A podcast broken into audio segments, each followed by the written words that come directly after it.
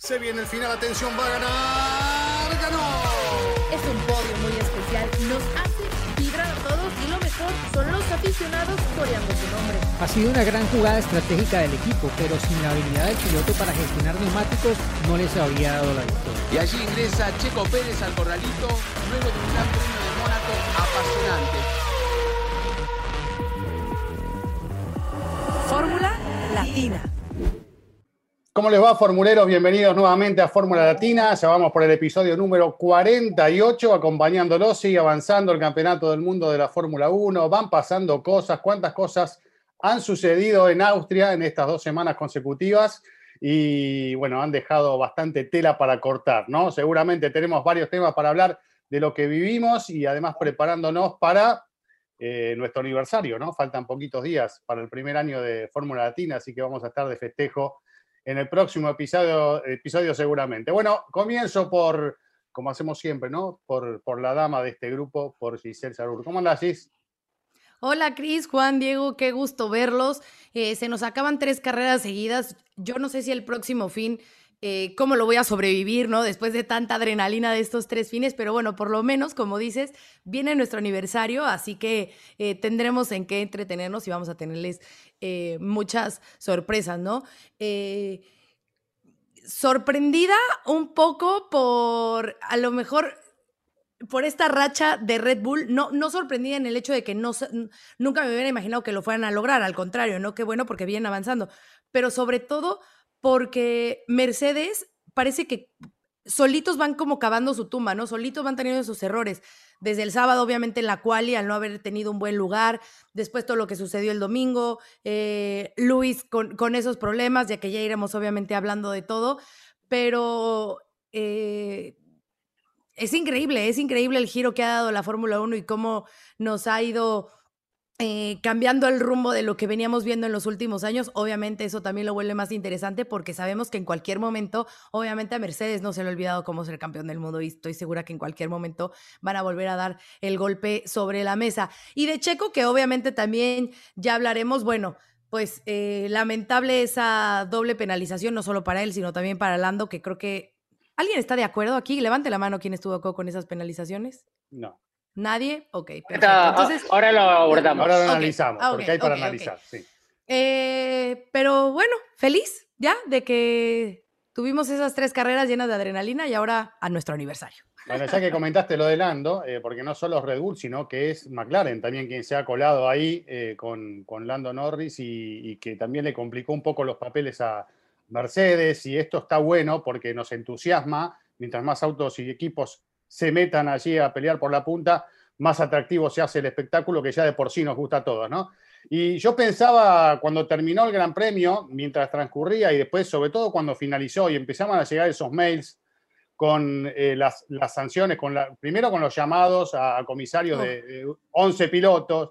Yo me acordaba de cuando Diego se, se quedaba para cerrar el autódromo y, y bueno, nos teníamos que quedar esperando incluso eh, que, se solucionen y que se resuelvan todos esos temas hasta último momento, horas y horas, me acuerdo un montón de esos episodios. Eh, y, y, bueno, Diego, creo que tal vez tuviste la misma sensación, fue uno de esos días donde parecía que el domingo no terminaba nunca, ¿no? Finalmente, bueno, se resolvió, estaban duros los comisarios, ¿no? ¿Cómo andas, Diego? ¿Qué tal, Cris? Eh, chicos, eh, bueno, sí, por fortuna estaba de este lado del charco, del mismo de ustedes. Eh, creo que es el primer Fórmula Latina que grabo de este lado y no del otro.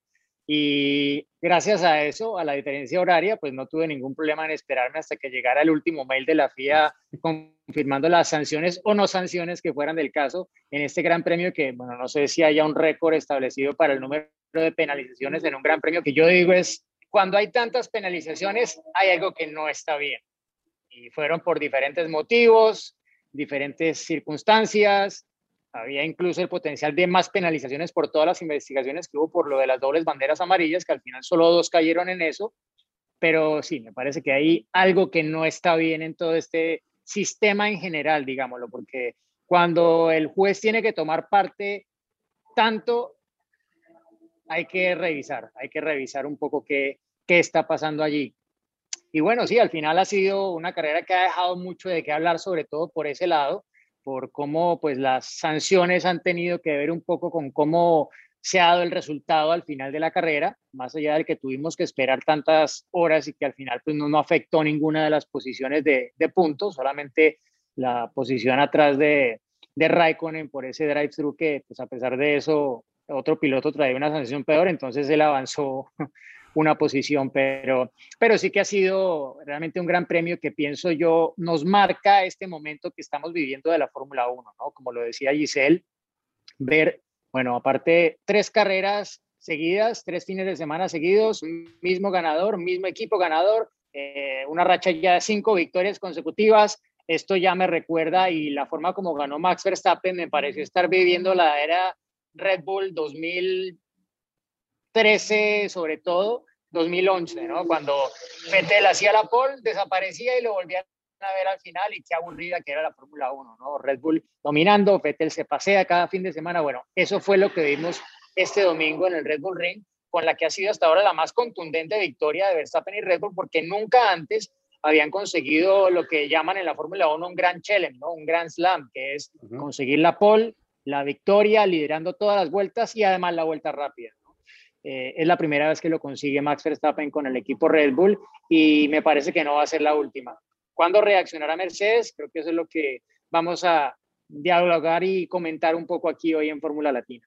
Bueno, después nos contás dónde estás y por qué, Diego, pero antes lo saluda Juan, eh, que seguramente junto a, nosotros eh, ha disfrutado de una carrera que tal vez no fue de las mejores, porque tuvo un poco de todo, pero sí hubo un montón de puntos para poder disfrutar y analizar y sobre todo debatir, ¿no? Como estamos haciendo el día de hoy con el tema este de las sanciones y de cuáles son los límites y de cuándo no, si hay que sancionar, si no hay que sancionar esas maniobras. Vamos empezando a entrar un poquito a ese terreno, ¿te parece, Juan? ¿Cómo te va? Hola chicos, ¿cómo están? Y yo lo veo a Diego un poco en Ohio. Por más que está sonriendo, sí, está en Ohio, está, enojado. Yo eh, medio, medio en Ohio. Medio, medio en Ohio. Medio, Ohio. Medio, medio, Ohio. Medio Ohio. Aparte no es, digamos la verdad, no es un fondo, ¿no? Del, del teléfono, la computadora, hay una pista detrás de él. Y, los efectos de sonido los, eh, claro, yo, que soy Exactamente. Claro. Pero bueno, vamos a guardar un poco Vamos a guardar un poco el secreto de dónde está Diego, pero como bien dijo, ya anticipó está de este lado, ¿no? Así que seguramente más al norte, calculo. Bastante más al norte, opuesto allí, en el medio de Giselle, más o menos. Bueno, eh, sí, yo coincido con todo lo que dijeron, no hay mucho más que agregar con respecto a lo que fue el fin de semana.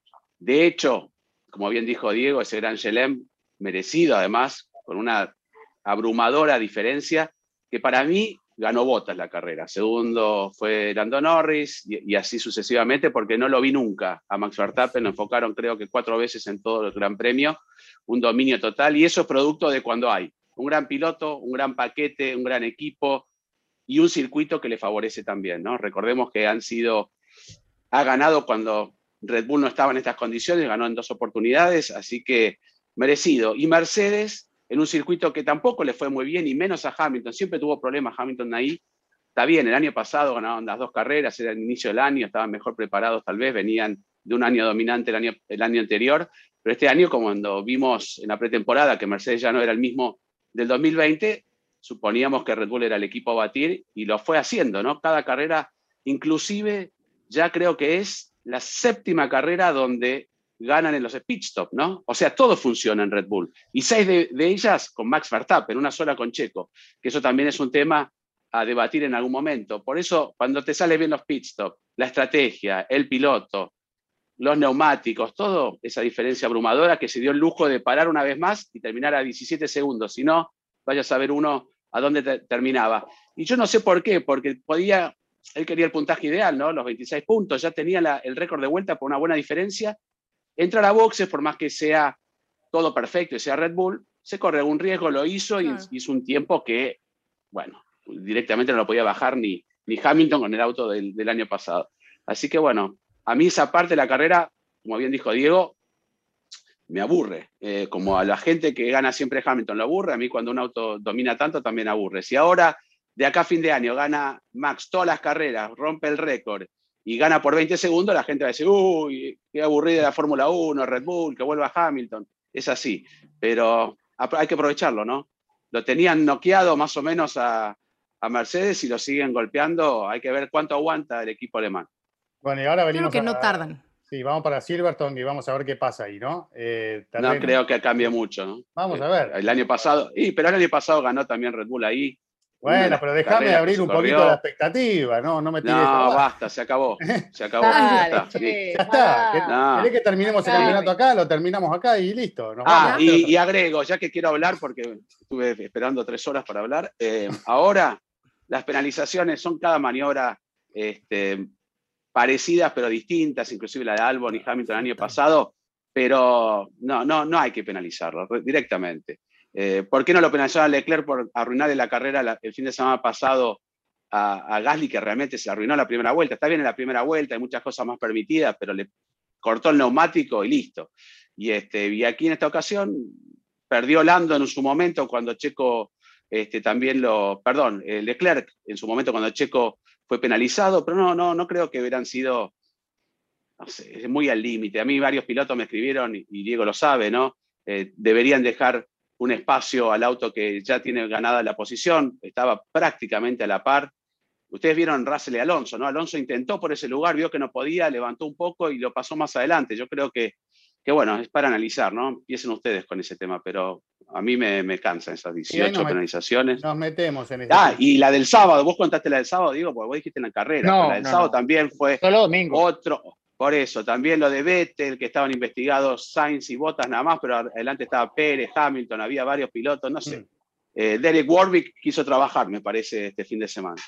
Sí, la verdad que tuvieron duros, duros, duros. Sí, sí, sí, pero quería empezar a meterme lo de, lo de Checo. Me parece que es un tema como para analizarlo, porque está relacionado con lo que pasó una semana atrás, ¿no? De alguna forma, eh, Checo tuvo que aguantarlo a Lando adelante 10 vueltas en el Gran Premio anterior, en el mismo circuito, hizo declaraciones relacionadas con eso antes del Gran Premio, que iba a tratar de superarlo cuanto antes para que no le pase lo de la eh, competencia anterior.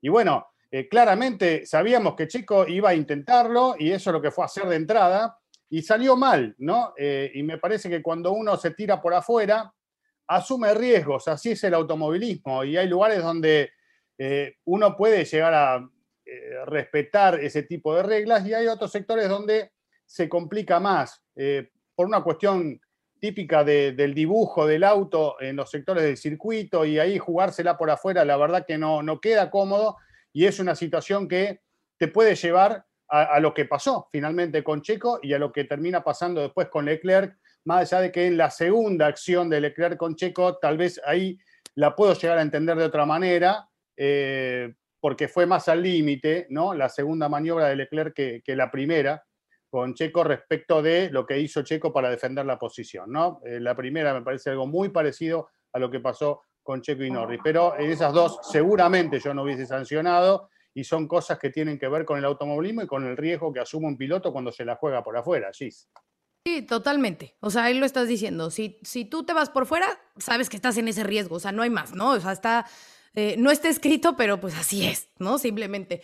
Pero creo que aquí el problema es justo eso, o sea, que depende de cómo perciben los comisarios el, el momento, deciden si penalizan o no. Entonces, como no hay una regla como tal que, que, a lo mejor, o sea, que lo dicte, no hay una regla escrita porque cada eh, movimiento se juzga, o sea, pero me refiero, o sea, me refiero, escucha, o sea, sí, pero me refiero a que como se juzga cada incidente según cómo sea, entonces de ahí depende la penalización, o sea, a eso voy, que está la regla como tal, pero que depende, o sea, al final, por más que esté escrita, depende de cómo cada, o sea, de cómo los comisarios lo vean, de cómo se toma la decisión, ¿no? O sea, eso es a lo que voy.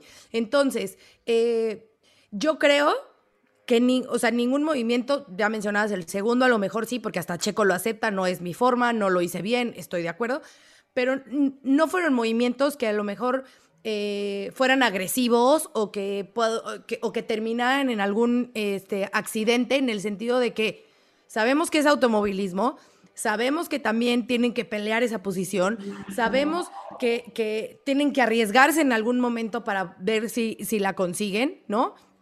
Y creo que si estamos partiendo de que se está buscando el déjenlos correr libremente, pues aquí caemos en una contrariedad total. Eso es a lo que, a que yo lo, a, como yo lo veo.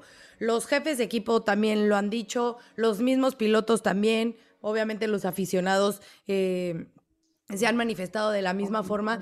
Y creo que eso pues puede terminar afectando de alguna forma, no sé, o sea, es, queremos espectáculo, estamos buscando esa parte del espectáculo, pero pues de repente llegan con estas decisiones y nos los quitan. Así es como yo lo veo y no, no me gusta. No me gusta porque creo que hay peores cosas, como decía Juan, lo que pasó con Leclerc y Gasly, ahí sí le arruinaron la carrera a uno y no se hizo nada.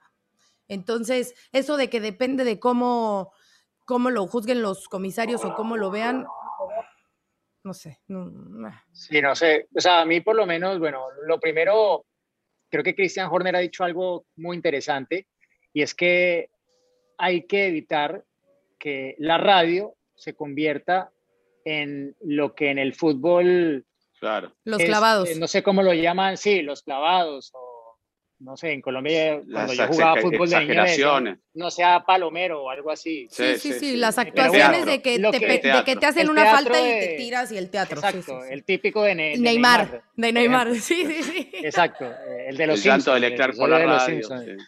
Exacto, y claro, y es que eso es un poco lo que pasa. O sea, primero el piloto, ah, este no me dejó espacio, tal, eh, cómo es muy peligroso, va, y luego el equipo a dirección de carrera, que por ejemplo, fue un poco el detonante para que la, la, sanción llegara para Lando Norris, porque creo que en principio no, no estaban los comisarios con la tarea de, de sancionarlo, pero vino el llamado y, Lo y lo dio a conocer eh, Michael Massey después de la carrera que habían tenido el llamado de, de la gente de, de, Red Bull para que revisaran el incidente con, con Lando Norris, ¿no? Y pues claro, el problema es que cuando tú sancionas uno, ya colocaste inmediatamente el, rasero por el cual vas a juzgar lo que viene después. Entonces, con el rasero que sancionaste a Norris, tenías que sancionar a Checo.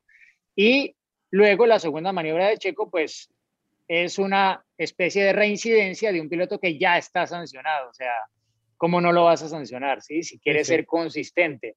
Pero el tema creo que muchas veces se habla por parte de los pilotos, no, es que necesitamos que haya consistencia. Pero cuando la consistencia es de este tipo, creo que no gusta, porque es la consistencia que, que va un poco en detrimento del espectáculo. ¿Y qué pasa? Hay circunstancias o agravantes que hacen que los incidentes tengan que ser vistos de forma diferente, porque, por ejemplo, primera curva, por dentro va Norris, por fuera va Checo, ¿no? Eh, Checo, pues directamente se va por la escapatoria asfaltada y le sigue peleando la posición a Norris. Misma situación de una semana atrás en, la, eh, en el mismo circuito, pero con los protagonistas invertidos, ¿no? Iba por dentro eh, Lando Norris, eh, perdón, por dentro Checo y por fuera Lando Norris. Entonces, dirección de carrera y Michael Masi se ha puesto en la tarea de decir, en la primera vuelta somos un poco más relajados porque, claro, los autos van a estar más juntos, va hay mayor potencial para que se produzcan incidentes. Entonces, se ve con un ojo diferente la primera vuelta respecto al resto y a los incidentes que ocurren, como por ejemplo lo que mencionaba Giselle, el incidente de Leclerc y Gasly, la explicación que dio la semana pasada y que la retiro esta vez, ha sido un incidente de primera vuelta. Y ojo, hago aquí un paréntesis, eh, Michael Massey no es el que pone las sanciones, las ponen los comisarios. Y los comisarios no son los mismos todos los fines de semana, pero Michael Massey puede de alguna forma eh, pedir que se investigue un incidente o no sé qué tanto influenciar, probablemente sí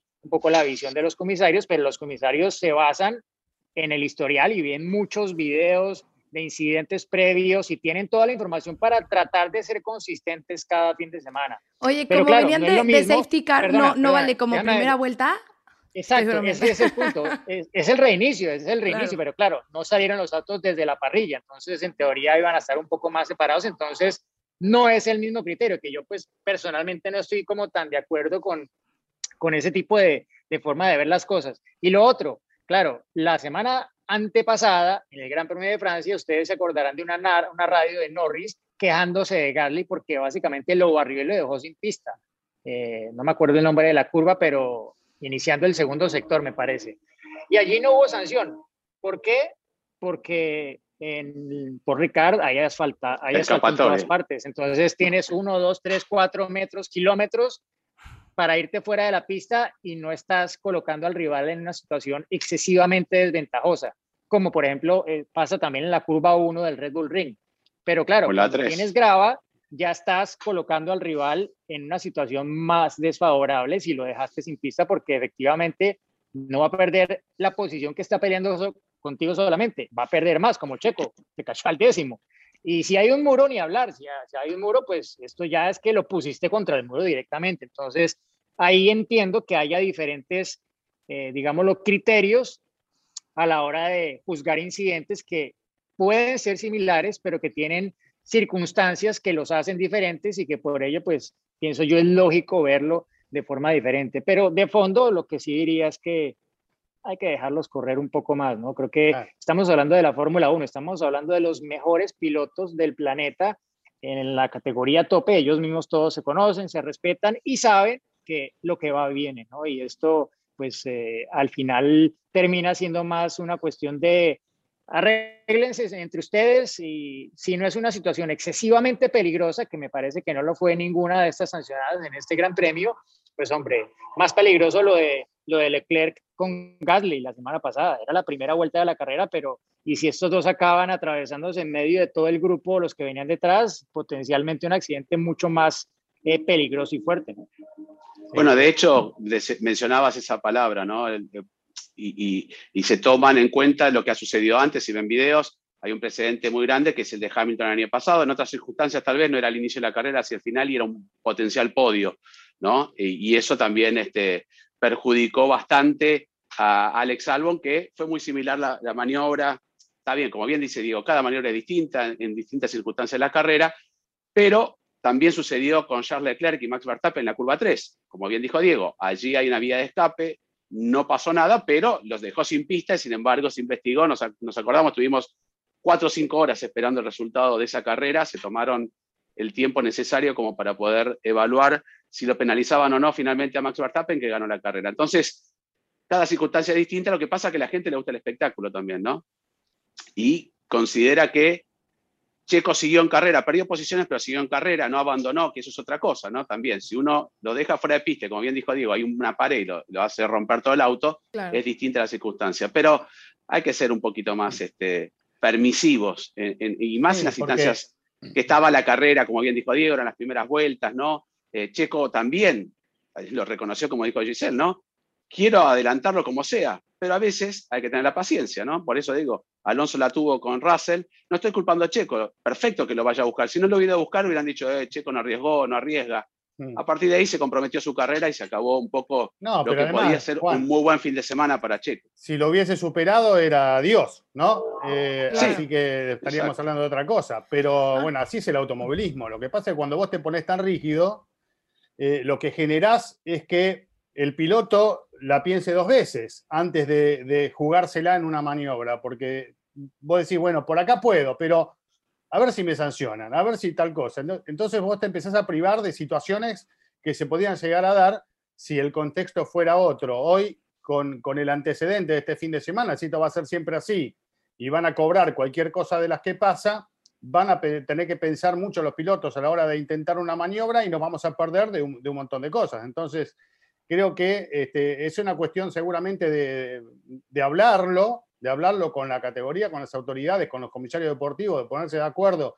de qué se puede, qué no se puede, y de, abrir el juego para que esto realmente sea el espectáculo que todos queremos ver, ¿no? Y que, que se permitan ciertas cosas, porque si no... Quiero agregar algo. Nos vamos a privar de, de algunas situaciones, sí. Sí, simplemente, muy cortito. Hay maniobras que se permiten por los dos pilotos, ¿no? Y hay pilotos que tienen más fama de ser aguerridos. Nadie lo va a pasar a Max ni a Hamilton por ese lugar porque saben dónde termina, ¿no? O a otros pilotos históricamente. Hay otros pilotos que prefieren no arriesgar tanto porque consideran también que pueden comprometer su carrera y dejan el espacio. Siempre por eso te digo, Lando siempre fue, así. Lando Norris, dentro de todo, es un piloto también, es muy agresivo, pero también es un, piloto leal, digamos, ¿no? ¿no? No, lo hemos visto en muchos incidentes y demás. Hay pilotos más agresivos como Charles Leclerc, y no es decir que es malo. Pero Charles Leclerc, cada vez que uno lo quiere superar, vieron una maniobra muy similar entre Vettel y, y, Charles Leclerc en el misma curva 3. Ah. ¿no? El año pasado se tocaron. Este año no se llega a tocar, pero Charles Leclerc de las dos años se tiró, se zambulló en el vértice de la curva 3 con los dos neumáticos afuera. Es un piloto que tiene esa agresividad y es buena, como lo es Max Verstappen también. Entonces depende, la maniobra a veces, como siempre se dice en automovilismo, es de a dos, si se quiere que salga bien. Oigan, y, una cosa, y una cosa, diciendo rapidísimo, Diego, que tú y yo lo comentamos ayer. Este, ahorita que estaban diciendo de que sí, si lo supera es Dios y si no es un estúpido, porque así son. O sea, también en redes es impresionante la gente. Ah, cómo. Sí, no, pero saben que no está bien porque cuando gana, entonces sí todos se suben al tren, ¿no? Y todos es, ay, nuestro héroe, y venga, y vamos, y es el mejor, y qué bueno que Red Bull te tiene porque tú te lo merecías pero tiene una carrera en la que sucede lo que pasó este fin de semana y entonces, claro, no se merece ese lugar, no puede ser, ya lo comprobó, que si ya se acabó la racha. Entonces... Así de eh, malos.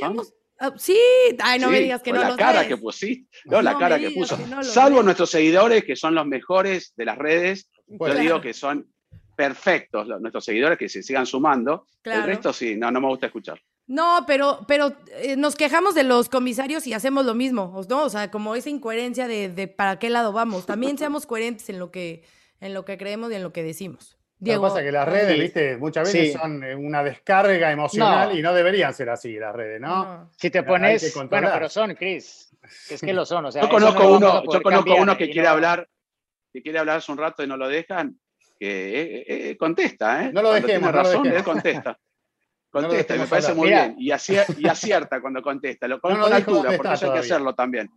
A veces hay que dejarlo pasar, pero si contestas con altura, como lo hace Diego, está muy bien. No, no dijo dónde está. Con argumentos.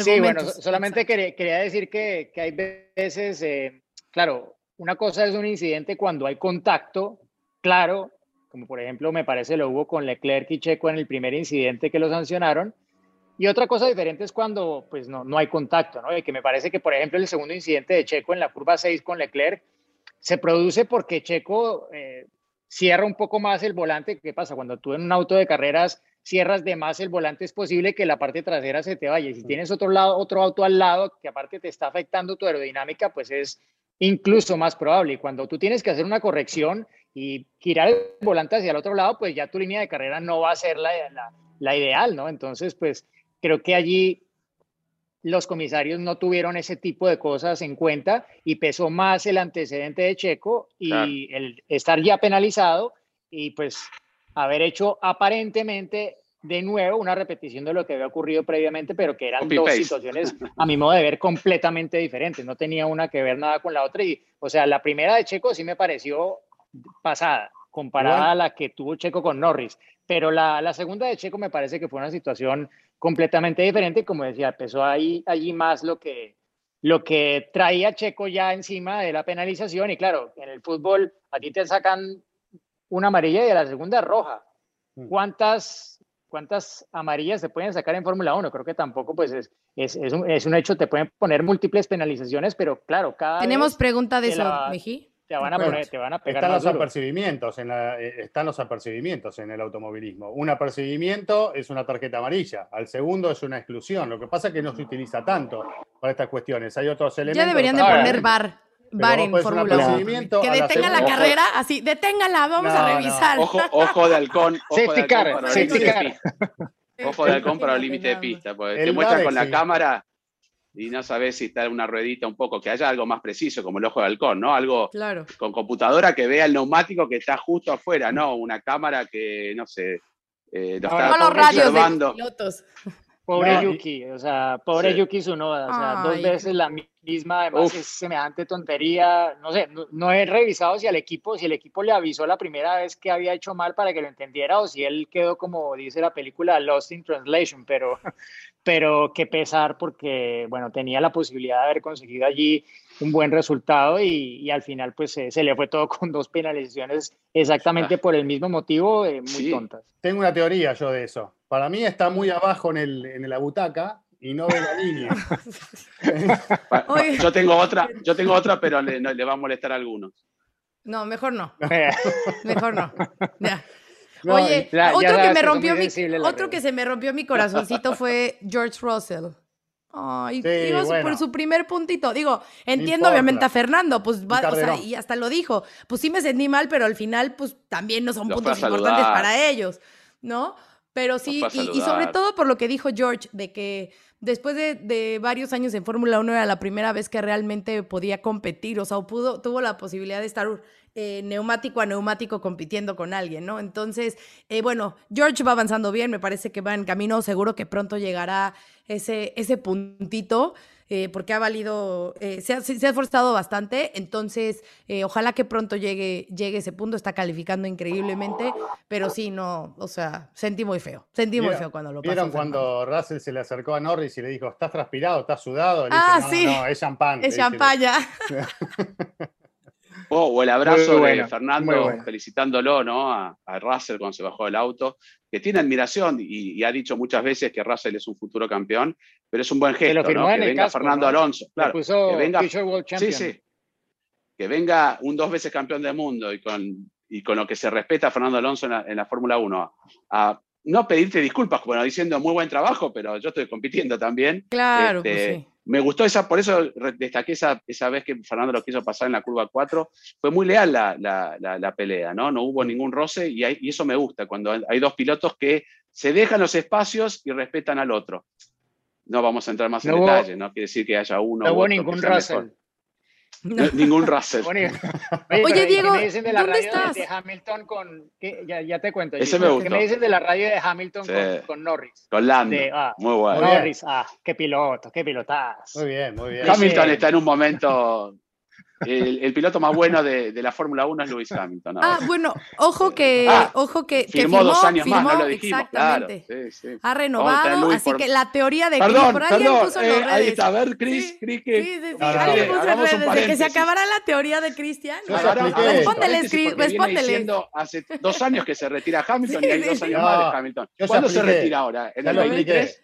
Ya lo expliqué, yo lo dije el año pasado te presto el este, oráculo. Yo te digo, pregúntale, pregúntale, Cris. Pregúntale. Yo, te puedo, mira, necesito sentarme mano a mano con Luis y, preguntarle sinceramente, Luis, el año pasado, ¿tuviste muy cerquita de salir de la Fórmula 1, seguramente la respuesta va a ser sí. Pero después las cosas cambiaron. Zapata. Si no la gana, si no la gana, la empata. No, yo estoy convencido, vengo manteniendo exactamente lo mismo desde el año pasado. Y bueno. Claro, claro, eventualmente se va a retirar, ¿no? Claro. No soy el dueño de la verdad, no soy el dueño de la verdad. Para mí el año pasado. Para mí, eh, pensó seriamente unos años pensó seriamente en irse. Pero bueno, después las cosas cambiaron. Y, bueno, hay que ver si se cumplen esos dos años de contrato. Así que yo sigo anotándome acá. ¡Upa! Sigue, sigue retirándolo a Luis. Le voy a, le voy a escribir a, Sir. A Sir, Lewis Hamilton, que lo están tratando de, ¿Será que, retirar ¿será que, hace tres años.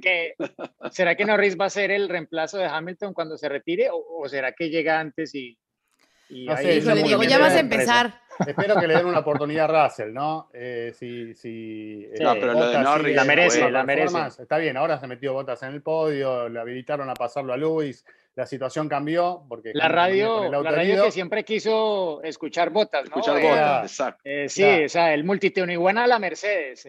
Sí, así que bueno, pudo hacer podio y un poco redimirse de lo que venía pasando, pero viene siendo un pasar bastante complejo el de Botas en la Fórmula 1 actualmente y creo que Russell está haciendo todo para, para, ganarse un lugar ahí, ¿no? Pero bueno, este, después están los intereses, los acuerdos eh, y otras cuestiones que influyen a la hora de las determinaciones, pero creo que Russell ya no está para estar en Williams hace rato, ¿no? Eh, hay que ver si se le presenta alguna, alguna oportunidad. Así que bueno, veremos qué pasa en el futuro. Sí. Ahora Tenemos una pregunta justo de lo de Mercedes. Espérame, de lo de Mercedes para que no piensen que no vamos a hablar de ese tema. Nos ah. preguntaron de ¿Y del piloto del día hay? Porque hablamos, pero muy por arriba, porque ¿De fin de semana de Lando. El único puntito negro o, digamos lo único que puede opacar un poco su carrera fue ese incidente con Checo, pero bueno, intentó, ¿no? No ser superado, pero cómo se recupera, ¿no? Después de los cinco segundos, alcanzándolo a Valtteri Bottas, un ritmo en carrera, es un circuito que le favorece y le gusta mucho, ya lo ha dicho muchas veces, y cuando la entrevisté hace poco también dijo que le encanta Austria, le cae bien, a los pilotos hay circuitos que realmente le gusta mucho, pero qué bárbaro, la clasificación prácticamente, igualmente Max, si no mejoraba esa, si mejoraba la última vuelta y si no lo mejoraba, era, tenía la pole con la última vuelta que no fue tan buena por dos milésimas. Pero estábamos a Max con el Red Bull en Austria, ¿no? Y, y superando a los Mercedes, a Checo Pérez. A partir de ahí, la verdad que Lando, aparte de qué tipo simpático, buena onda, la verdad que la Fórmula 1, como bien decís, ¿no? Tiene a Russell como un futuro campeón, pero a Lando, 21 mm. años recién, ¿eh? Sí, sí, sí, mucho futuro, mucho futuro. porque pasó media hora y todavía Diego no nos dijo dónde está, así que por favor, Diego. sí, no, por eso ponía el tema de, de, la radio de, de, Mercedes, de Hamilton con Lando, ¿no? Porque, o sea, realmente el sobresaliente del fin de semana, obviamente Verstappen hizo todo perfecto, todo, eh, no se le puede, o sea, ¿Cómo no le vas a, dar un 10 a, Verstappen este fin de semana? Imposible, ¿no? Pero bueno, algún editor de alguna revista encontrará la forma de, no ponerle un 10. Em, y Norris, por, lo de, Checo. ¿no? E, sí, exacto. Em, no, no, no, yo, no digo ah. nombres. Pero, ah, pero sí, bueno, ese, ese realmente muy, muy sobresaliente lo que ha hecho Lando Norris y lo que viene haciendo, ¿no? Porque es que ya, ya lleva tres podios este año. O sea, es que no fue a este, es que lleva tres y podría llevar alguno más, probablemente no. O sea, eh, este fin de semana ya el por delante de ambos Mercedes. Ojo, mm. y, ojo, McLaren, ¿no? O sea, McLaren. Con un compañero como Richardo, ¿eh? Bueno, pero aparte, es que McLaren adaptó el auto a última hora para el motor Mercedes. Este no es un auto tan optimizado como probablemente el W12 o algunos de los otros que están ahí peleando en ese grupo medio. El mismo Ferrari pues está mucho más desarrollado y modificado y hecho como un todo y no como un eh, sumar A más B para adaptarse, ¿no? Que, que, fue lo que tuvo que hacer McLaren con este MSL 35M. Entonces, también hay que reconocer el buen trabajo que viene haciendo McLaren y sí, bueno, Richardo creo que lo dejamos para otro día porque ese pobre, lo veo en los posts de redes sociales al lado de Norris y, y me da un poco pena ajena por, por Richardo porque se ve que no le está pasando nada bien. Y bueno, a, a mis espaldas pueden ver que está el circuito de Mid Ohio. Estoy exactamente, sí, aquí en el Mid Ohio Sports Car Sports, eh, donde se corrió la IndyCar eh, el pasado domingo con el triunfo de Joseph Newgarden, con una gran actuación de, de, de Pato Ward, que pude hablar con él después de la carrera, estaba un poco como no tan contento, pero al final yo creo que tenía que sacar un poco la sonrisa y creo que su post en redes sociales con esa sonrisa medio, ah, eh, lo dice todo, ¿no? Porque él hubiese querido hacerlo mejor, pero él mismo fue el primero en eh, decir, eh, en hacer el mea culpa con lo que ocurrió en la clasificación. Él lo asumió como un error propio el haber calificado tan mal, pero en un circuito como este, donde es tan difícil adelantar, es un circuito muy corto, la vuelta pues apenas está por encima del minuto, minuto 10 en carrera, minuto 6 creo que fue lo que hicieron en clasificación, pero es un circuito con, sí, con, pero es así, o sea, con muchos altibajos, pero aparte mm. un montón de curvas que son ciegas es porque subes y no sabes lo que te vas a encontrar a la bajada. Obviamente los pilotos ya lo saben, pero no se tienen esas referencias tan claras como cuando la pista tú puedes ver en el horizonte mm. hacia dónde va. Aquí todo el tiempo es eso, aparte este auto de indicar es súper difícil de, de, de, poner el acelerador, incluso más los Chevrolet que los Honda y, y Pato lleva justamente uno de los, de los Chevy y en esas transiciones es, es muy, muy complicado. Y creo que el haber remontado tanto, creo que pues él tiene que sentirse satisfecho con eso, ¿no? Y estoy aquí porque este martes Tatiana Calderón va a estar haciendo su estreno en un indicar. Ha llegado pues un poco para ella esta oportunidad de, de, de, de improviso. Rápidamente pues tuvo que tramitar su viaje de, desde Europa para, para, los Estados Unidos, que con todas las restricciones que hay hoy en día no, no fue eh, nada fácil y pues también en mi caso para, para poder estar aquí a, acompañarle y ver un poco pues esto que más allá de ser como una apuntadora hacia dónde va a ir su carrera es simplemente pues la posibilidad de probar un poco, entender de qué se trata la indicar y ver si puede ser una opción a futuro para, para ella, ¿no? Eh, ese pues una oportunidad de esas que uno no, no puede decir que no, ningún piloto puede decir que no aprobar un indicar. Eh, es la categoría tope en los Estados Unidos y el nivel que tiene hoy en día es brutal, ¿no? Tú ves que en una décima clasificación, a veces en la clasificación por grupos, una décima son cuatro posiciones. Entonces, eh, realmente es un nivel muy alto el que tiene la categoría de pilotos ahora. Ya pues el debate de si son pilotos que podrían estar al frente o no en la Fórmula 1, creo que es para otro día, pero, pero sí que hay un super nivel aquí y es una categoría que, que viene un poco en creciendo y buscando recuperar el terreno que perdió durante tantos años aquí en Estados Unidos, sobre todo contra, contra la NASCAR. Pero, atención, ¿eh, Diego, he visto una foto en Twitter de un fotógrafo japonés y muestra que está ahí con un coach, con un manager, eh, mirando los tiempos. Eh, ¿Quién es esa persona? Porque como tiene barbijo no lo reconocí. Eh, ¿Quién está ahí acompañándola todo el tiempo? Ah, no, sí, estaba ahí, claro, ¿no? Pues tocaba estar con ella ahí acompañándole y viendo cómo, cómo estaba con, con el equipo, ¿no? Pues viendo la carrera, entendiendo un poco cómo funciona todo dentro de un equipo de, de indicar, eh, obviamente pues ya, ya estaba en una carrera de Fórmula 1 con Alfa Romeo y varias veces, pero aquí es, es diferente, ¿no? El, la forma como operan los equipos, la mm. cantidad de gente que tienen, pues no se compara con la cantidad de gente que tiene un equipo de Fórmula 1 y, y, los términos también, eh, familiarizándose con un poco las cosas que ocurrían con el auto durante la carrera y cómo pues el equipo reaccionaba con los ajustes en la puesta a punto, eh, todo eso, ¿no? Realmente pues absorbiendo un poco la, la categoría, el entorno antes de, de, subirse al auto por, por primera vez. Y claro, ¿cómo le fue a Tatiana en el test? Lo dejaremos para otro episodio de Fórmula Latina. No, yo lo que quería agregar relacionado con Indy, de haberlo hablado hace muy poquito también con Ricardo Juncos, por ejemplo, es de, eh, y pensando en Tatiana, la, la, exigencia que le significa al cuerpo manejar un Indy. Digamos que es un auto difícil, ¿no? De trabajar, uno tiene que, trabajar mucho el físico, el cuerpo, para poder aguantar arriba de ese auto con todo lo que pide el paso de las vueltas, sobre todo en circuitos mixtos y demás. Como te desgasta mucho físicamente, eh, y es uno, creo yo, Diego, de, los puntos a tener en cuenta por todo piloto que quiera sumarse a indicar, eh, porque muchas veces no se tiene tan en cuenta, sobre todo para aquellos que no están habituados a estar arriba de este tipo de vehículos, ¿no? Así que uno de los puntos va ahí y después desde ya eh, tratar de ser rápido, ¿no? Bueno, la super son los técnicos y yo soy la emocional, yo voy a dedicar este momento para felicitar a Tata por esta, esta gran oportunidad.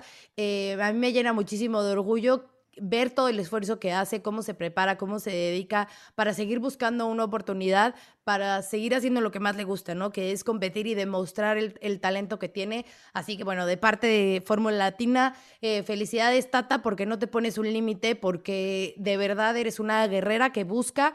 Eh, demostrar que busca seguir siguiendo sus sueños, no importa dónde esté, pero siempre eh, en los mejores lugares y, con la mejor actitud.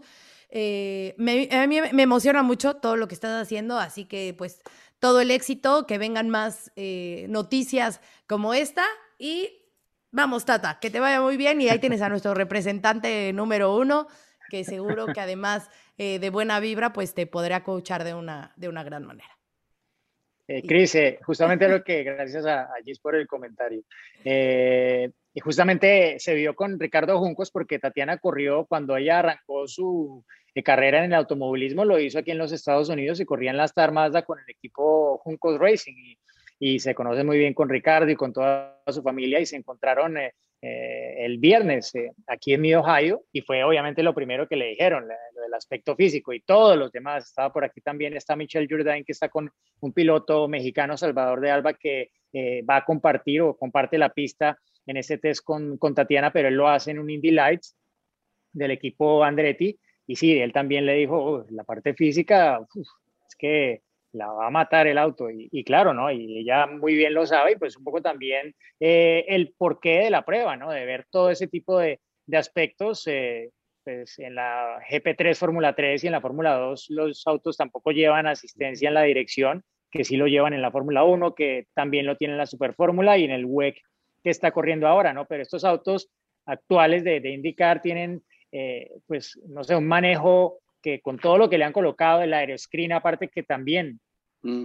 las temperaturas aquí por encima de los 30 grados y la refrigeración para el piloto hoy en día en indicar es, alguno ha dicho que le ha dado incluso claustrofobia y sentir la falta del oxígeno como a tal punto de decir, ¿será que estoy enfermo o qué? Porque es que no, no entra el aire al habitáculo, ¿no? Y eso todo ha aumentado la exigencia física eh, para el piloto, ¿no? Y, y, que aparte para rendir en estos autos hay que pelearlo, ¿no? No es el auto que hay que llevar muy fino, todo como con mucho cuidado, no, este auto hay que ah, eh, forzarlo un poco para deslizarlo, etcétera, y así es como salen los tiempos, ¿no? Entonces, claro, será pues apenas eh, eh, una primera experiencia para ella entender un poco todo esto, pero claro, es un reto que, que, para cualquier piloto lo es y obviamente pues cuando se habla de una piloto que obviamente los hombres y las mujeres no por decir que que no puedan hacerlo, ni mucho menos, ¿no? Porque Tatiana creo que es la demostración de que sí se puede, pero los hombres y las mujeres físicamente somos diferentes. Eso es,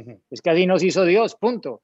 Y, contrarrestar ese déficit que las mujeres tienen en términos de masa muscular, por ejemplo, no es fácil y, es justamente lo que ha trabajado Tatiana durante tantos años.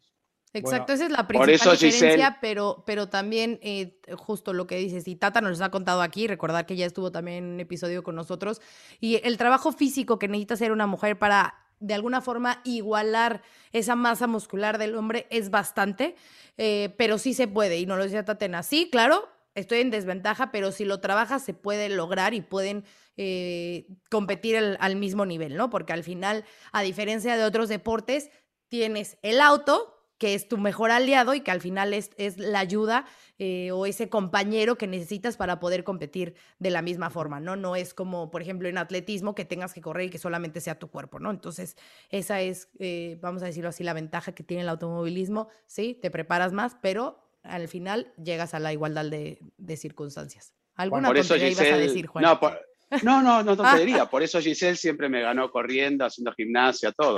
claro. Puro power. Puro power. Eh, más entrenada que Giselle. Nos quedaron un par de cositas, pero eh, también va avanzando el tiempo. Yo creo que, por un lado, pasar por alto, creo que todos coincidimos.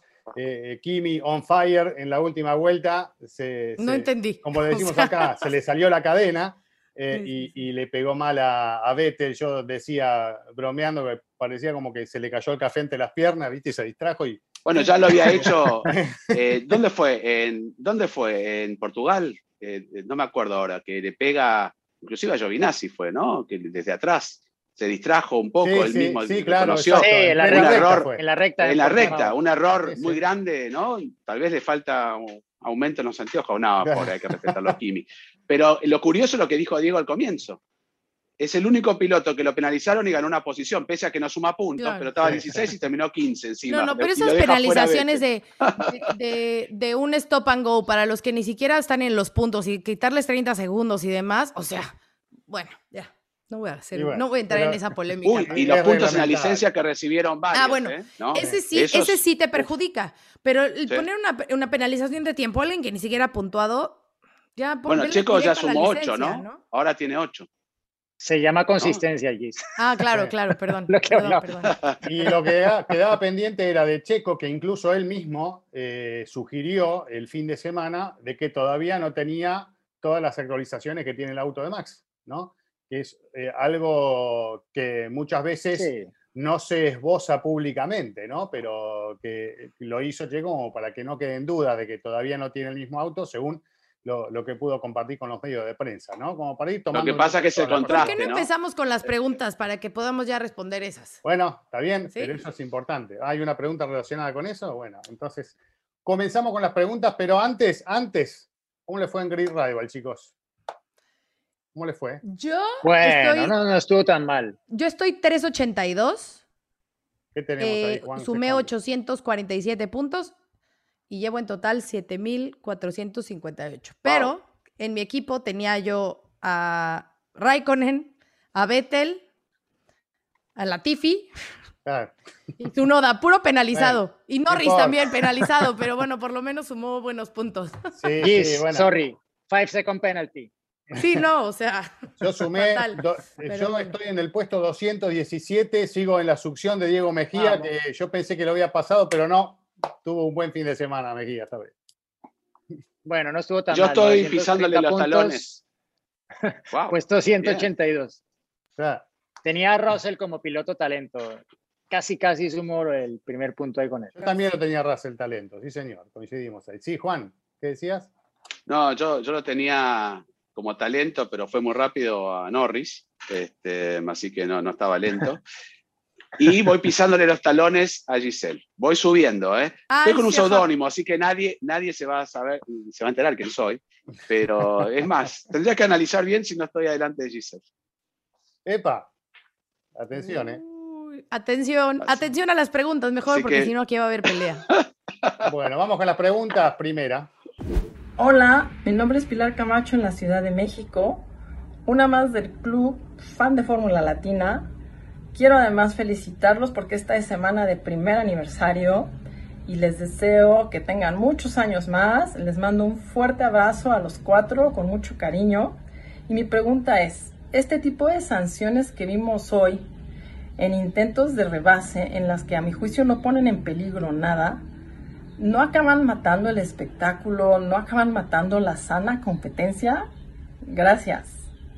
Hola Pilar, gracias por tu pregunta y gracias por eh, estar siempre ahí pendiente de lo que hacemos acá en Fórmula Latina. Eh, es uno de los temas que tocamos, que, que, desarrollamos hace unos minutos y claramente cuando uno se pone muy firme a la hora de las sanciones, genera el efecto contrario, pensando en el espectáculo, ¿no? Y creo que eh, debe estar pensando por estas horas en todo lo que ha pasado como para eh, ver de qué manera no ser tan rígido en lo que viene. Vamos a ver si esta es la tendencia para la, continuidad del campeonato o si eh, esto es una bisagra lo que ha pasado en este segundo evento de Austria como para que no sean tan duros con estas cuestiones. Pero está claro que cuando uno sanciona todo, bueno, va un poco en contra del espectáculo y los pilotos mismos, como hablamos hace un rato, se cuidan de, hacer determinadas cosas por temor a tener una sanción sobre sus hombros. ¿Agregan algo más o no? ¿O vamos con la que podrían nuestros fans a lo mejor hacer unas sugerencias, ¿no? De cómo les gustaría que, fuera eh, control de carrera, ¿no? Que nos dijeran qué penalizar y qué no. Nada más como idea, sugerencia. Obviamente nadie nos va hacer caso, ¿no? Michael Massey no creo que, bueno, a lo mejor sí, puede ser que sea fan de Fórmula Latina, pero pues manden sus ideas a ver qué puede cambiar en esto. Y ahora sí, Juan, perdón. Adelante. No, simplemente que siempre tiene que haber un límite, ¿no? Se puede permitir cosas, pero ¿hasta dónde? Y ahí es el problema, es el límite y la constancia y ser coherentes y tener, no siempre tener, eh, porque como bien dijo Diego, ¿no? Eh, porque Checo lo sacó una vez, ya colocarle una segunda penalización, a eso se reclama, pero en algún momento hay que poner una barrera porque si no sería la carrera de autitos chocadores y tampoco lo quieren los equipos, ¿no? Porque ya lo mencionó Toto Wolf, Christian Horner, hay un límite de presupuesto. Cada auto roto es mucha plata que perjudica hoy en día los, desarrollos. Entonces, nadie quiere terminar afuera, eh, como el incidente, ¿no? De, y, inentendible que mencionaste recién de Kimi Raikkonen con Vettel. Determina rompiendo el auto y ahí hay costos. Así que que pongan un límite, pero que sean un poquitito más, permisivos. ¿eh? Yo, yo, vale yo solo agregaría que... sí, sí, lucha libre. Eh, yo solo agregaría, agregaría que me encanta que, que haya siempre mujeres eh, preguntando, enviando sus preguntas y siguiéndonos en Fórmula Latina, ¿no? es muy usual ver en este tipo de, de, de espacios que es 99% hombres, pero creo que aquí estamos también gracias a, Giselle y gracias a Juan, ¿no? Porque la mayoría están aquí por, por, por Juan. Ver a Juan, claro, claro. claro por verlo Tiene sus fans, ¿eh? si vieran los mensajes que llegan. calientes, calientes. Síganse los mandando, síganse Miren, me pongo colorado. Eh, otra pregunta. Bueno, vamos a otra pregunta. Formuleros, ¿cómo andan? Les saludo a Osvaldo Miranda desde Montería, la calurosa ciudad en el norte de Colombia. Un saludo a Cristian, a Giselle, a Juan Fosaroli y a nuestro Valecita, nuestro llavería Diego Mejía, con quien nos levantamos también hace ya unos 20 años viendo las carreras de Juan Pablo Montoya.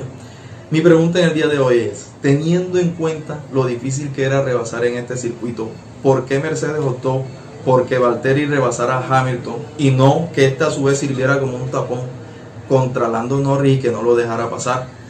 Un saludo a todos y que pasen un excelente día. Gracias por su respuesta. Bueno, Osvaldo, un saludo hasta Montería. Qué gusto que, nos sigas desde allí. Eh, bueno, es una buena pregunta la que planteas porque yo creo que mucha gente pensaba que esto era lo que iba a ocurrir, ¿no? Y por un momento de la carrera era lo que aparentemente estaba por hacer Mercedes, ¿no?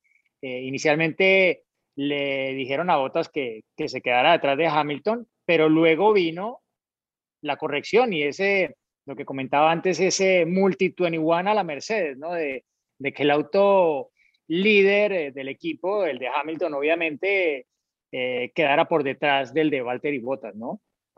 Yo, eh, y esperando que esto seguramente lo documente mucho más la propia gente de Mercedes en su debrief de cada miércoles, eh, supondría que pues ellos vieron que la pérdida que estaba teniendo Hamilton era tan grande con esto que Toto Wolff de hecho dijo al final de la carrera que esas partes que se vieron afectadas le estaban quitando eh, hasta medio segundo por vuelta, ¿no?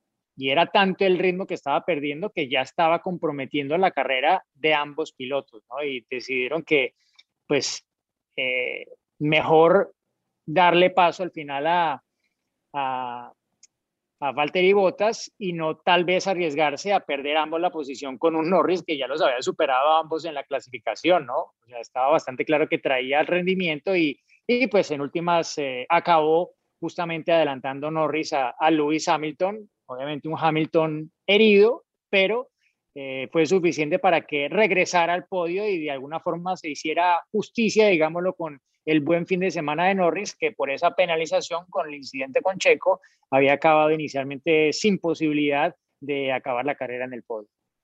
Oigan, rapidísimo, nada más mencionar, eh, para los que no sepan, porque Diego van varias veces que dice el Multi 21 o Multi 21, era como la clave o la frase que usaba Red Bull en su época con Vettel y con Weber para pedirles el cambio de, posición, ¿no? Que se diera uno la posición al otro. Entonces, por eso es que... Pero no, esa, oye, es que hay que aclarar, Multi 21 es la que nunca se decía. Multi claro, es la que siempre se decía. claro. Que, el, que el segundo Por eso le reclama, porque él sabía, le habían dicho Ahí Weber le reclama en Malasia, ¿se acuerdan? Que también hubo un incidente entre Rosberg y Hamilton, que Ross Brown lo, lo, hace adelantar a Hamilton para lograr su primer podio en Mercedes. Em, él dijo, lo habíamos, este, nos pusimos de acuerdo antes, por eso, como bien dice Diego, nos lo dijeron en el, en el eh, Multi 21, como diciendo, ¿se acuerdan? ¿no? En el, en el cool down room, ahí discutiendo ellos dos, enojadísimos. Sí, sí. Eh, y lo cuenta en su libro también. Bueno, por eso a partir de allí. Es con lo que arranca muy bueno, el libro, de hecho. Claro muy bueno para ser el piloto número dos, ¿no? Cuando le pusieron los, los este, upgrades a Vettel y no a él. Esperemos que nunca tenga que escuchar eso de otro piloto que está en el equipo Red Bull. Bueno. Otra. ¿Otra? Hola amigos de Fórmula Latina, mi nombre es Jorge Perea, soy de Bogotá. Les envío un saludo muy fraterno, eh, los admiro mucho y me gusta mucho su programa. Mi pregunta es, em, yo no recuerdo haber visto una sanción dos veces por lo mismo a un piloto. Y la pregunta es en un caso hipotético si esas sanciones son como ilimitadas o en algún momento al piloto le sacan bandera, no sé, blanca y negra o bandera negra. Muchas gracias. Hola Jorge, ¿cómo estás? Gracias por tu pregunta. Primero que nada, te deseamos pronta recuperación por lo que nos escribiste en el mensajito, así que bueno, pues mucho ánimo, mucha fuerza.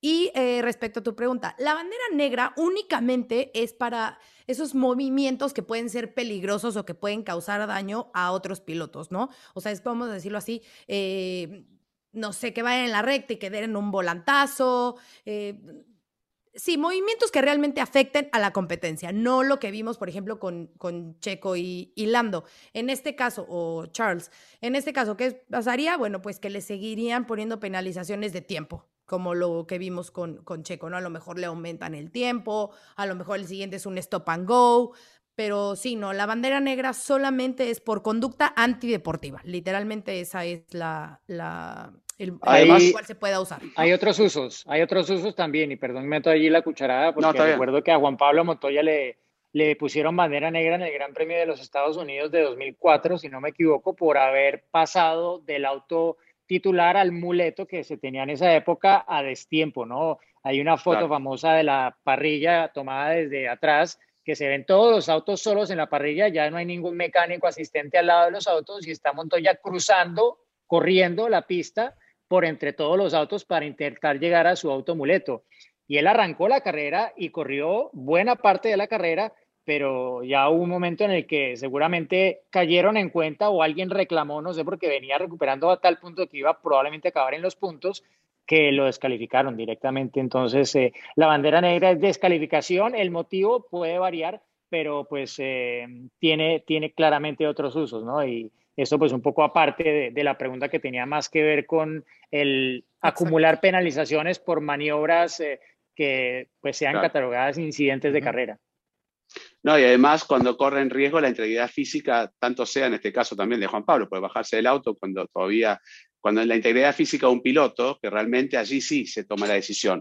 En estos casos de toques que realmente no hay una intención, hay si quieren una intención o no, este, no corre el riesgo la integridad física de ninguno de los dos pilotos, salvo el auto que se pueda llegar a romper.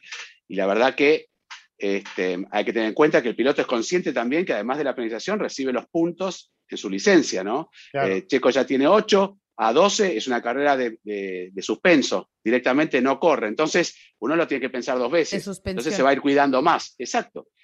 Checo hace dos veces más esto y, corre el riesgo de, quedar este, con los 12 puntos. Entonces, a partir de ahora, cada piloto se va también autolimitando un poco a, tener ese, este, estos inconvenientes. Por eso digo. Y que los puntos duran un año, o sea, se van borrando conforme van pasando. 12 meses. Los últimos 12 ¿Se acuerdan? Hamilton, Checo recibió en una sola carrera, creo que fue el año pasado, ¿no? Cuatro puntos, o el anteaño, no me acuerdo, en una sola carrera. Eh, eh, y entonces eso es también algo como para agregar no solamente que son cinco segundos, viene esto por detrás que es importante. Sí, y uno después en el reglamento encuentra el tema de la bandera negra en un montón de episodios, ¿no? Si se pone a leer el reglamento, por ejemplo, uno ah. supera el safety car eh, y, también le vale una exclusión, ¿no? Hay un montón de... A mí me sacaron bandera negra en un, en un karting, ah, porque partía uno al medio a propósito. no, porque me molestaba y lo partía al medio, me sacaron. caliente, claro. En serio, en serio.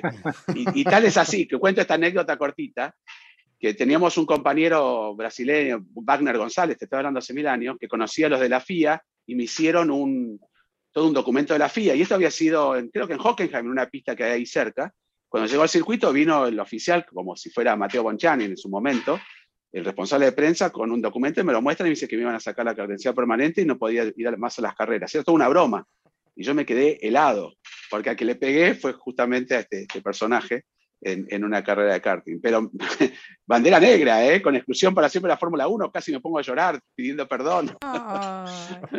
pero bueno, perdón que me extendí, pero me acordé. Sí, algo más, digo, vamos con la otra. Bueno, vamos con la que sigue, vamos con la que sigue. Hola, formuleros, yo soy Vado de Ciudad de México. Un abrazo a Cristian, a Juan y a Diego, un beso a Giselle. Y mi petición es si nos platican un poquito de los sobres que le hicieron al auto de Checo este fin de semana para Austria y al parecer, por un tuit de Albert Fábrega, hubo también upgrades nuevos en el auto de Max, entonces que nos cuenten sobre ellos y sobre las implicaciones. Vado, gracias por tu pregunta. Bueno, ustedes eh, seguramente vieron y Vado. Y saludos a tu hijo. Eh, la semana y saludos también. la semana pasada eh, les contábamos que Checo no tenía ese difusor con el borde dentado en su toda su longitud en esos bordes eh, solamente en las esquinas tenía ese borde dentado, que es el difusor que han usado básicamente desde principio de temporada. Max lo tuvo en el Gran Premio de Estiria, Checo no. Ya para este fin de semana ambos pilotos de Red Bull lo tuvieron, pero hubo otras mejoras adicionales al RB16B que incluyeron, por ejemplo, eh, modificaciones en esas piezas que parecen como una especie de persianas en, eh, detrás de los dashboards, justo antes de los pontones laterales, allí el auto de Max tenía la última evolución y el de Checo no. Me queda un poco la duda del ala, el ala delantera, que Max traía también una ala delantera diferente la semana pasada y Checo eh, traía la, versión, digámoslo, anterior. Me parece que durante el fin de semana, ya específicamente en la carrera, Checo todavía traía la, la versión eh, anterior, ¿no? Pero por lo que se esboza en las fotos de la carrera específicamente, ese fue el caso, porque sí que pudieron haber probado diferentes cosas durante el fin de semana y sabemos que Checo en particular estuvo experimentando más que nunca con la puesta a punto durante el Gran Premio de Austria en las prácticas libres y en, buena medida por eso eh, tal vez lo vimos tan lejos de Max en ciertos momentos, como que se estaba perdiendo el rumbo, porque él antes de esto ha seguido siempre lo que hace Max, él lo sigue para no complicarse, para no perderse de pronto eh, explorando un auto que todavía está descubriendo y este fin de semana experimentaron bastante y al final pues vimos la diferencia con Max en Q3, que creo que es, algo que hay que resaltar también del fin de semana de Checo, ¿no? Lo vimos lejos, como que le iba a costar estar y estuvo ahí a un poco más de dos décimas de la pole de Max el, el sábado, que fue una muy buena progresión y que pues pintaba todo bien para el domingo, en el que desafortunadamente pues no, no logró capitalizar esa, ese buen resultado de clasificación. Bien, chicos, eh, para ir terminando, alguna anécdota siempre ahí dando vueltas, eh, porque se viene Silverstone dentro de unos días, tenemos que tener paciencia, pero bueno, se acerca el primer fin de semana con Sprint Race el día sábado y con todo lo que se está generando en torno a ello, con incluso eh, la polémica de, que el autor de la pole va a ser el ganador del sprint, cosa que no me gusta nada, ya lo saben, lo hemos hablado en su momento y seguramente habrá un tiempo para debatir sobre este tema en, el, purista. Fórmula Latina. Eh, pero me acuerdo volviendo de Austria, eh, me tomé un vuelo vía Frankfurt y, me dormí en el avión con un chorro de aire en la cara directo hasta que llegué a Buenos Aires prácticamente, estaba muy cansado y cuando llegué acá un dolor de garganta que no podía más y a los pocos días me enfermé mal y me perdí el Gran Premio de Silverton en el año 2015. No pude viajar a esa carrera, la única que no, que no pude ir de, ese año y del año siguiente también. Así que bueno, me quedó esa, esa mala experiencia ah, mira. como recuerdo, ¿no? Pero bueno, lo, vi desde casa, ¿qué va a ser? Coincidencia porque justo Juan, Juan rompió una racha de, eh, no sé, creo que iba por 900 grandes premios consecutivos, no, ya no sé. Una racha 1950. De sí, bueno, eh, porque eh, iba a tener a, a su chiquita y, justo llegó para el Gran Premio de Inglaterra, de, la Gran Bretaña, ah. de 2013. De 2013. y por más de que intentó acelerar la cosa para poder irse así fuera en el último vuelo del viernes para llegar a la calificación, le tocó quedarse en la casa y ser buen papá. Y ah, pues eh, me llamaron a mí para eh, reemplazar a Juan, suplirlo en, en ese fin de semana y bueno, ya no se pudo aguantar las ganas. Eh, eh, conoció a su chiquita y al siguiente vuelo se fue para Alemania. el Gran Premio de Europa, que era la siguiente semana, sí, en el, en el Nürburgring. Sí. Vos ya te habías tenido Aparte rubio, todo, Diego. ¿Qué carrera le tocó a Diego? La famosa carrera que explotaron los neumáticos de Hamilton, Checo, hubo eh, eh, Pirelli en el centro de la tormenta y ahí estaba Diego muy bien, lo pude ver desde casa con Sofía, Sofía la chiquitita. Sí, la chiquita. Yo, me acuerdo, todos éramos eh, buscando a la gente de Pirelli. Claro.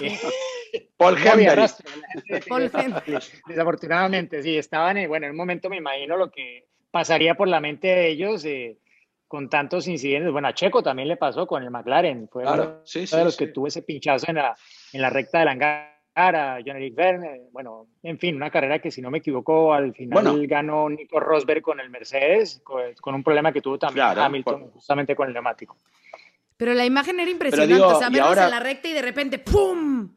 ¿No? De hecho, ahora en Silverstone van a utilizar el, la construcción del neumático nuevo trasero, ¿no? Eh, la nueva, un circuito que el año pasado tuvo el problema de Hamilton terminando entre ruedas. En ese caso fueron las delanteras que terminaban este, explotando. Así que esperemos que Silverstone esta vez, ya con los antecedentes que tiene, tengamos una carrera tranquila, ¿no?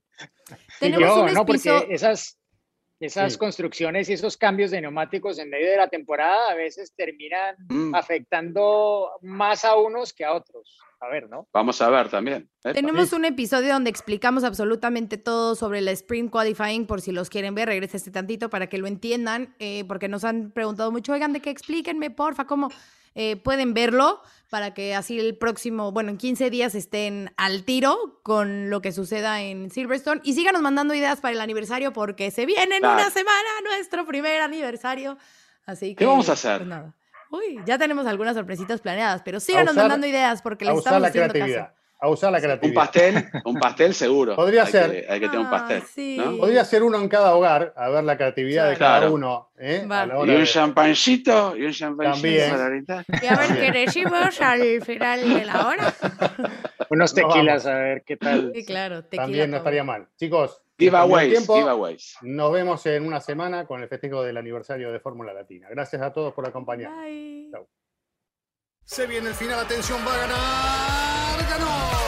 Es un podio muy especial, nos hace vibrar a todos y lo mejor son los aficionados coreando su nombre. Ha sido una gran jugada estratégica del equipo, pero sin la habilidad del piloto para gestionar neumáticos no les habría dado la victoria. Y allí ingresa Checo Pérez al corralito luego de un gran premio de Mónaco apasionante. Fórmula Latina.